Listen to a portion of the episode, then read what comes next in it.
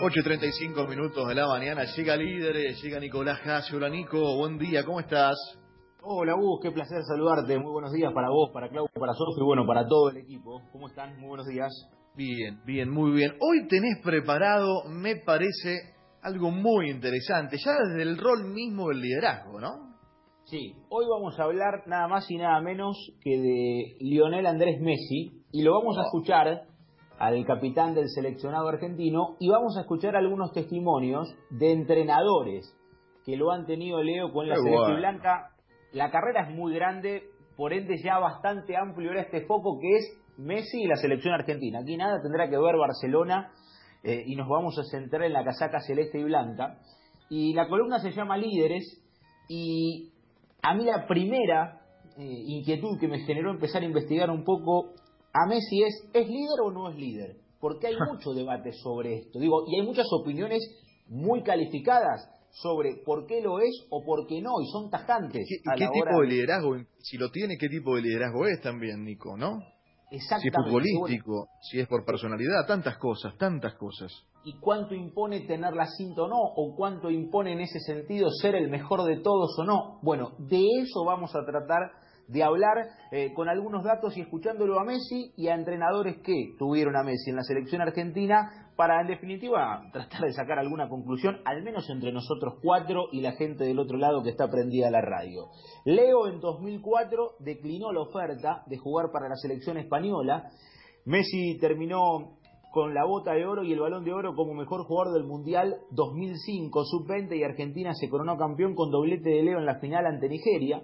El primer encuentro en la mayor fue el 17 de agosto de 2005 frente a Hungría. Mal comienzo porque terminó siendo expulsado por el alemán Markus Merck.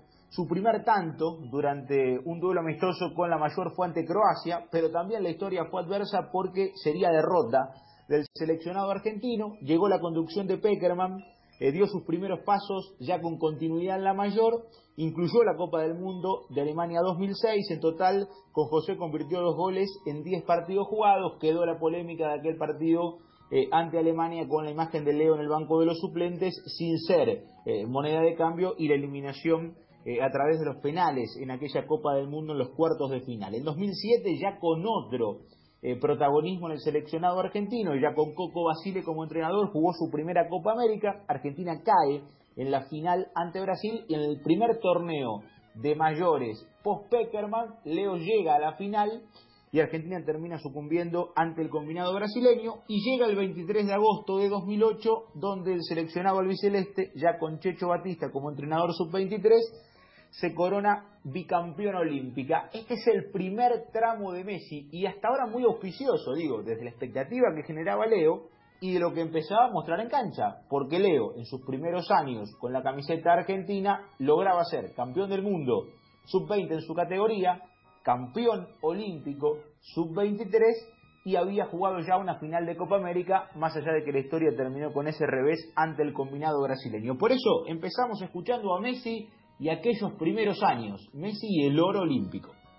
De las grandes cosas que me dio el fútbol a nivel personal, sobre todo no la experiencia de vivir eh, uno en Juego Olímpico, la verdad que todo el mundo me decía que era hermoso, diferente a todo y, vivirlo y vivirlo personalmente, la verdad que, es así, que fue, fue hermoso. La verdad que Guardiola eh, se portó un fenómeno porque porque sí, nadie quería que, que vaya, y bueno, él fue el que terminó decidiendo y dándome el permiso, sí, estábamos en pretemporada, creo que después del partido de, Fiorentina, en, ahí en Italia, me agarra y me dice, ¿te querés, no?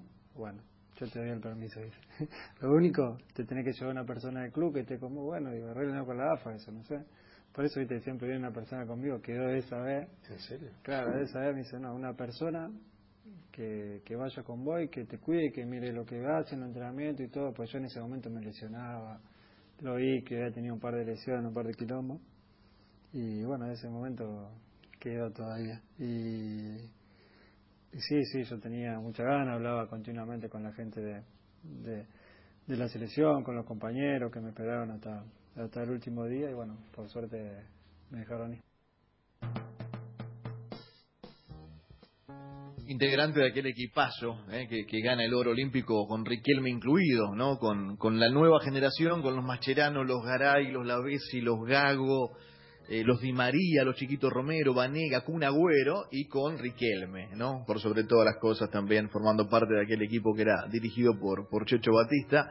Eh, era una etapa en la cual el, el liderazgo era un Messi complementario, ¿no? Si, si uno piensa, Nico, me parece en el, en el rol de liderazgo, era un liderazgo mucho más por su talento, su categoría, por su jugar, que por el, el rol en sí de lo que puede ser un líder, muy joven todavía también. Sí, era un Leo muy chico, pero en esto de, no sé si la palabra es líder, pero sí gestos eh, que lo empezaban a marcar, porque muchas veces a Messi eh, se le han reclamado, digo en esa comparación permanente con Maradona, que, no hay por dónde empezar, digo, no tiene nada que ver el contexto de cómo se forjó Diego y llegó a ser quien fue, y dónde terminó comenzando Leo Messi con aquella decisión de la familia de viajar eh, a Cataluña, a radicarse allí en Barcelona, y el contexto fue absolutamente distinto. Entonces, de ahí la comparación me parece que, a veces es muy odiosa. Pero sí dos gestos, eh, que, está bueno esto que vos marcás con quién él crecía, esa sociedad con Riquelme que brilla en el sub-23, ya había sido una sociedad muy importante para el equipo de Basile en la Copa América 2007. Eh, aquel equipo jugaba muy bien, Leo era determinante, estaba Tevez, jugaba Crespo, eh, Bruja Verón, pero bueno, Argentina le tocó sucumbir en la final y después sí tuvo la posibilidad de conquistar en la sub-23. Pero sí dos gestos antes de saltar. Leo contó por eso hablo, si no sé si es liderazgo, pero sí rebeldía, eh, cómo convenció a Guardiola. Barcelona no tenía ninguna intención, ya Messi era complementario en la selección, pero empezaba a ser primera figura en Barça. Y él quería ir a la selección, quería jugar los Juegos Olímpicos, cara larga, y es Guardiola quien se da cuenta que no servía que Messi se quedara en Barcelona en aquella pretemporada post-Fiorentina y le da la venia hablando con la dirigencia para que Leo pueda participar en Beijing. Pero fue el segundo gesto importante de Messi con relación al seleccionado, aquel para compartir el sub-23, pero antes, cuatro años atrás, cuando la mayoría de sus amigos de Barcelona jugaban en la selección de España, primero juvenil y más tarde mayor, un equipo que se coronó campeón del mundo, nada más y nada menos, Messi dijo, no, yo voy a jugar para la selección argentina, eh, no, no, no voy a jugar para España, aun cuando tenía la oferta concreta y sobre la mesa para jugar para el conjunto eh, ibérico. Bueno, dos gestos. Llega el 2008, Argentina se corona y arranca un momento extraño en la historia de la selección argentina, que es aquello que se daba eh, cada cuatro años de mínima los ciclos de los entrenadores mayores. Después de aquella renuncia de Bielsa en 2004, Argentina empezó a tener técnicos eh, con procesos de dos. Lo fue Peckerman, lo fue Coco Basile, comenzaba a hacerlo Maradona. En 2010 jugó el Mundial de Sudáfrica, en 2011 la Copa América aquí en la República Argentina, ya con Checho, y comenzaron algunas críticas fuertes, eh, porque se esperaba ese Messi estelar y Leo, ni en la Copa del Mundo de Sudáfrica, ni en la Copa América, aquí en Argentina, pudo llegar a ese nivel que, generaba como expectativa por lo que hacía en Barcelona. Recordemos que esto ya se da post-sextete, digo, aquel 2009, donde Messi era la tapa de todos los diarios del mundo y la gran figura del fútbol internacional. Pero llega Alejandro Sabela, después de la frustración en Copa América, y previo al partido de Venezuela-Argentina celebrado en Calcuta, Messi fue nombrado por primera vez en su carrera capitán de la selección, designado por el propio Sabela. Y desde la llegada de don Alejandro, la Pulga mostró un nivel similar al que tenía semana a semana en Barcelona. Messi fue el goleador de la campaña. Atención con este dato. Bajo la conducción Sabela, entrenador, Messi marcó 25 goles en 32 partidos. Eh, superó claramente la media que tenía con los entrenadores anteriores. 0.36 con Batista, 0.33 con Basile, 0.20 con Peckerman, 0.18 con Maradona, hablo de promedio de gol. Llegó Sabela, le dio la cinta de capitán, Leo comenzó a brillar en la selección y marcó 25 en 32. Lo transformó en la gran figura que se esperaba de cara a lo que fue el Mundial de 2014. Y vamos a escuchar a Sabela. Argentina jugó la Copa del Mundo, como es conocido por todos, tocó perder en el alargue ante el combinado alemán con el gol de Gotze. Isabela hizo un balance de esa Copa del Mundo. Y yo le pregunté en aquel mano a mano que, me dio don Alejandro, eh, ¿quién era Messi? ¿Qué tipo de referente, si es que lo era, era Leo? Y esto dijo Sabela. Y Messi siempre fue un líder también. Esos líderes de no hablar mucho, pero esos líderes, pues yo digo, hay tres tipos de líderes, porque está el líder que por lo que representa fuera del campo de juego, por su personalidad, por su manejo del grupo, está, y está el que está adentro, porque adentro de la cancha hace diferencia, entonces es admirado por todos sus compañeros, es seguido por todos sus compañeros, y está el que puede cumplir las dos fases. El caso de Leo, fundamentalmente, porque adentro de la cancha es el jugador, de, eh, la esperanza de todos, es el esperanzador, por así decirlo, es que el que queremos tener siempre porque sabemos que con él tenemos más posibilidades de ganar.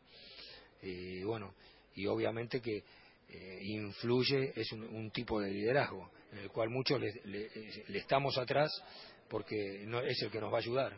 Y todos queremos que sea, siempre queremos más. En general el argentino quiere más. Y hay un dicho que dice nadie es profeta en su tierra.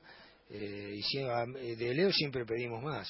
Y yo creo que Leo siempre es, eh, es un ejemplo a seguir porque siempre vino, siempre estuvo, jugó siempre, eh, hasta jugar con molestias y, bueno, y hasta en el, vuelvo a repetir, en la segunda etapa del torneo le pedí que, que le dije que íbamos a jugar con un delantero menos porque él obviamente prefería un poco más de compañía adelante, pero yo le dije, mira, tenemos que jugar así, porque creo que yo en el, en el pro y en los contras creo que es lo mejor para la selección. Sabemos que te vamos a te, te estoy sacrificando un poco y él se sacrificó por, por la selección, por los compañeros, por la camiseta. ¿Sabes qué me quedo pensando en lo importante que es que un entrenador sepa leer a estos líderes y cómo tratarlos. No creo que todos los líderes haya que tratarlos de igual manera. Recién Isabela lo decía, ¿no? Los diferentes tipos de líderes que hay. Y digo, así como Pep Guardiola supo verle la cara, ¿no? La cara larga porque él quería estar en la selección, Sabela supo que le tenía que dar ese lugar y le dio la cinta de capitán. Y evidentemente los dos supieron sacarle el mejor jugo a Lionel Messi. Qué importante también es tener un tipo como Sabela o como Pep que pueden leer al líder y saber cómo lo tienen que tratar también. Vos sabés, Clau, que esto quizás sea para, para otro día en cuanto a que es un tema largo que da para el debate y creo que todas las opiniones son muy interesantes.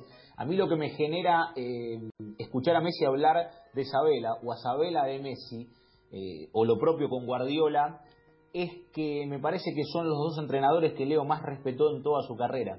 Eh, y porque fueron los dos entrenadores acaso que más límites le pusieron. O sea, lo transformaron en figura, sí, pero al modo de ellos, con su estilo Guardiola en Barcelona, Sabela con el propio, por eso la explicación de, Alejandro sobre eh, lo que él transformó en aquel equipo, en la primera ronda fue el equipo de Messi y Leo brillaba y Argentina era un equipo entre comillas que intentaba jugar bonito y se transformó en un conjunto utilitario donde terminó siendo la figura más cerrada en la segunda ronda, pero bueno, el objetivo era llegar a la final y se llegó y Argentina estuvo cerca de campeonar. Digo, pero aún, de una u otra manera, Messi terminó siendo la figura del ciclo de Isabela. Eh, crítica al margen, digo, porque después obviamente muchos le han caído eh, al capitán argentino por, por la final.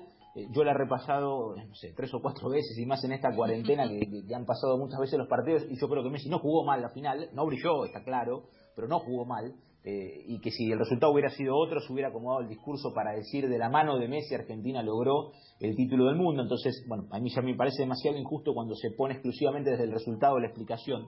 Pero para no irme largo, no sé qué, qué les genera a ustedes, pero eh, si vos repasás Barcelona y los entrenadores, y no me quiero meter con el conjunto culé, pero sí simplemente para eso de Guardiola, y Argentina y los técnicos, Messi brilló con aquellos que le, que le pusieron el límite más allá de transformarlo en figura. Sí, sí, a ver, a ver un punto. Estaba estaba pensando en, lo que decía Claudio de los, de los roles, Nico, ¿no? De, liderazgo. Y hace, si vos tomás un libro de liderazgo de los últimos dos o tres años, eh, aparece el nombre del líder silencioso, ¿sí? Mm. Explican el líder silencioso todos los libros de liderazgo hablan en estos últimos cinco años, capaz un poco menos, cuatro, tres, cuatro años, ya eh, lo que se busca o lo que se referencia es el líder silencioso. ¿De dónde lo explican? Lo explican desde la cantidad de estímulos diarios que tenemos, que, el silencio termina transformando eh, eh, el cautivar a la gente. No tenemos tanto, tanto, tanto, tanto, que aquel que se toma un tiempo, respira, piensa y evalúa las cosas de otra manera, es buscado, es seguido, ¿no? Digo, yo no, no, no, no, no estoy en condiciones de decir que Messi ocupe ese rol, pero en ese espacio de rol silencioso, ¿y por qué van al rol silencioso? ¿Qué buscan en él? ¿O en el liderazgo silencioso? El tipo que te salga, que te saca en un momento crítico. El tipo que te cuida en un momento crítico. ¿Messi lo hace? Messi lo hace. Messi en una cancha te saca adelante en un momento crítico. Por eso yo creo, a ver, quizás no es el liderazgo al cual estamos todos acostumbrados, ¿sí? No es Pasarela, no es Maradona, no es Ruggeri, ¿sí? Hablando de fútbol, estamos de acuerdo creo en eso. Pero el tipo que en un momento crítico te da la mano, te saca del agua y te sube al bote, es Messi. Es el que agarra la pelota, te hace tres goles y te saca de un partido de Champions. Me parece, ¿no? Eh, pero, digo, quería unirlo a esto que tan bien analizás todas las semanas de líderes. Por eso quería, estaba buscando el artículo y acababa de encontrarlo. Eh, en esto de los líderes silenciosos. ¿no? Agarrás los cuatro o cinco autores más importantes de hoy, de los últimos dos o tres años, todos, todos te hablan del líder silencioso. Sí, bueno, y eh, Perdón, Nico, solamente te quería agregar que em, esto totalmente de acuerdo con lo que dijo Gus del líder silencioso. Ahora también lo que a mí me parece es que lo que se le ha reclamado a Messi en cuanto al liderazgo es que quizá en momentos eh, importantes o definitorios como en la final de Brasil, por ejemplo, es que por ahí uno esperaba eh, que, te, que te salve en algún punto. Pues nosotros siempre, me parece algo cultural argentino, también estamos esperando El Salvador. Eh, claro, claro. el huevo, pero está bueno, pero, ¿sabes qué pasa, Sofi? Es, eh, es, es, siempre en el límite del si fue gol o no fue gol. Porque si hacía el gol de tiro libre te salvaba, pero no lo hizo. Y si hacía era líder entonces, y no lo hizo. No digo, es, tan fina esa línea. Es injusto. Es injusto que esa línea defina si es o no es eh, algo que, que va más allá de un solo gol. Totalmente de acuerdo. Bueno, pero esto que Sofi marca está muy bueno porque me sirve como disparador. Tras el Mundial eh, asumió eh, Tata Martino, Sabela decidió no continuar y Argentina perdió dos finales consecutivas de Copa América, 2015-2016. Con el Tata, agosto 2014, julio 2016, Leo jugó 20 partidos y marcó 13 goles continuó con un nivel muy alto y siendo absoluto protagonista, pero Argentina no coronó. Y eso que marca Sofi es lo que pasó post Estados Unidos. ¿Se valoró el segundo puesto en Brasil? Sí, más allá de las críticas, pero ya no en Chile y mucho menos en Norteamérica. Y se dio el primer punto de quiebre fuerte. Vamos a escuchar lo que decía Leo después de aquella final ante Chile, la segunda en Estados Unidos. Él había fallado su penal, Chile era bicampeón y Messi decía esto. Sí, esas son cuatro finales las que la que me toca eh, perder, la que nos toca eh, perder, tres seguidas. La verdad que, que, es una lástima, pero tiene que ser así. No, no se da y, y lo intentamos, lo buscamos. Es difícil, eh, como dije recién, es un momento duro para, para analizar. Lo primero que se me viene y, y lo pensaba en el vestuario. Eh, que ya está, se terminó para mí la selección. Ya, como dije recién, son cuatro finales, eh, no es para mí. Lamentablemente lo busqué, eh, era lo que más deseaba. No se me dio, pero, pero creo que ya está. Qué dolor escuchar, no es para mí. Eh, ya está de parte de Messi, ¿no? Eh, con, con, una selección argentina y qué suerte que haya vuelto. Eh, pero está obviamente unido con lo que decíamos antes, no porque por ahí no sea tan expresivo a veces, o estemos esperando una expresión que, que no vemos, no lo siente muy profundo. Bueno, en el ejemplo de eh, que Pep Guardiola se le acercó y le dijo, ¿querés ir, no? Al Juego Olímpico, como lo escuchábamos antes, ahí se nota que lo que le pasa por adentro es demasiado profundo para evaluarlo por una mueca o por un aliento en un momento. Mm. Sí, sin dudas. Pero ese fue un punto de quiebre, Leo renunció, lo convencieron de retornar y lo hizo ya con Edgardo Bausa como entrenador, con aquella charla en Cataluña del ex técnico de San Lorenzo y el astro argentino. Después Patón se fue, llegó San Paolo y el ciclo más desprolijo en la historia del fútbol argentino moderno por responsabilidad del entrenador y su cuerpo técnico y de los futbolistas.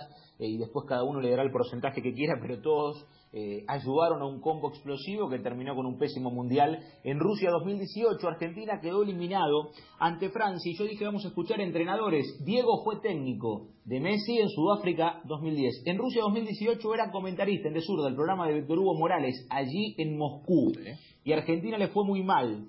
Pero Maradona eh, tomó la palabra y analizó al seleccionado y a Messi y habló otra vez del rol, del liderazgo. A ver, Diego todos hoy le caen a, a Lío. Yo digo que Lío jugó como, como tenía que jugar, como pudo jugar.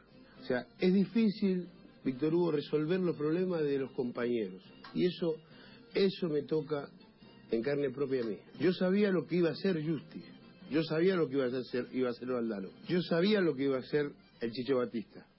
Yo sabía a quién podía buscar la pelota, larga o corta. Porque si se la buscaba larga, se la ponían en el pecho al contrario. Entonces, venía a buscarla. Pero ¿qué pasa? Messi se hace el lugar y no se la dan. Entonces es un problema ya de equipo, ya es un problema, ya es un problema de organización, de organización de, equipo. Y no lo, y no, que no juegan más con el líder, porque el líder, el líder, el pibe no es, no es líder, no es líder, pero no, no, no, no pretendamos ahora que nos gane, nos gane una copa el solo. ¿Por qué le tenemos que echar la culpa a, a, Messi del, del, del, del, liderazgo que empieza desde el presidente de AFA hasta el último hasta el último eh, que llevó San Paoli a E6. ¿eh? Entonces no, no, no. Muchas veces para, para analizar algún tipo de estas cuestiones, Nico, me parece, es, es, es imprescindible, aunque muy costoso, dificultoso, despojarse del gusto, ¿no? Digo, eh, y me pasa, y me incluyo, porque obviamente quien disfrutó, quien vio a Maradona o fue contemporáneo del juego de Diego, eh, se hace muy difícil separarlo, olvidarlo. No, no, no voy a comparar.